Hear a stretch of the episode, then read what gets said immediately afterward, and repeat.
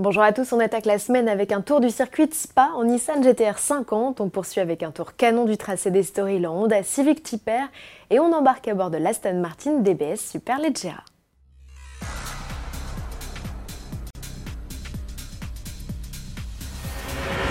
GTR 50, acte 2, après Goodwood, on retrouve la sportive revue et corrigée par Nissan et Ital Design sur le circuit de Spa-Francorchamps. En marge de la course des 24 heures, Godzilla a dégourdi son V6 3 litres biturbo poussé à 720 chevaux sur les 7 km du tracé belge. Montez le son pour écouter rugir la bête. Qu'adviendra-t-il de cette GTR anniversaire dont le look divise?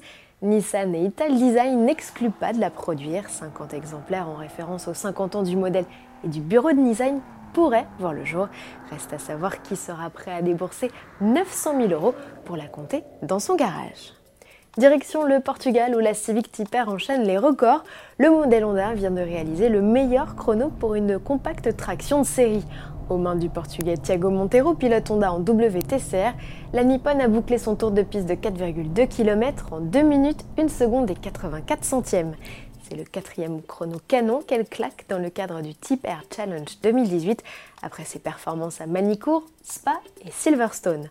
Prochaine étape pour la Honda Civic Type Air, le Hungaroring en Hongrie avec pour équipier l'ex-pilote de F1 Jensen Button.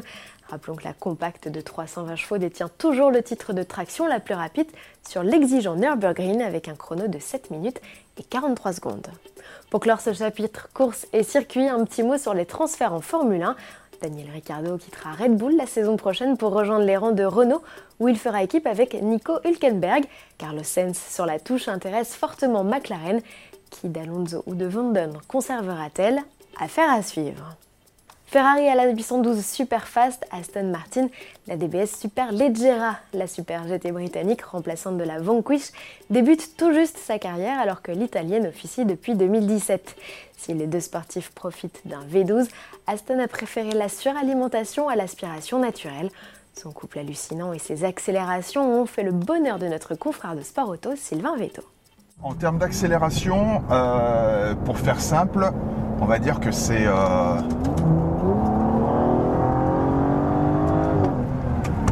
brutal. Notamment lorsqu'on met le mode Sport Plus. Oh là là. Avec des mises en vitesse, pour le coup, qui sont quand même complètement dingues. Alors, on va pas le cacher. L'échappement a été revu, donc ça fait vraiment plus de bruit que la DB11 et ça, on s'en plaint pas. Alors, en termes de couple, ça dépote, alors sévère. Ce V12 qui développe 725 chevaux, c'est le même que celui de la DB11 avec des turbos qui soufflent juste plus fort. Moins noble et moins lyrique que chez Ferrari, il faut bien l'admettre. Mais l'anglaise est 20 000 euros moins chère, son prix est fixé à 277 306 euros. Pas une surprise, bon nombre d'éléments proviennent de la DB11, comme le châssis, mais pas les au sol, totalement inédites. Alors laquelle prenez-vous Pour vous aider à faire votre choix, rendez-vous sur www.sportauto.fr. À demain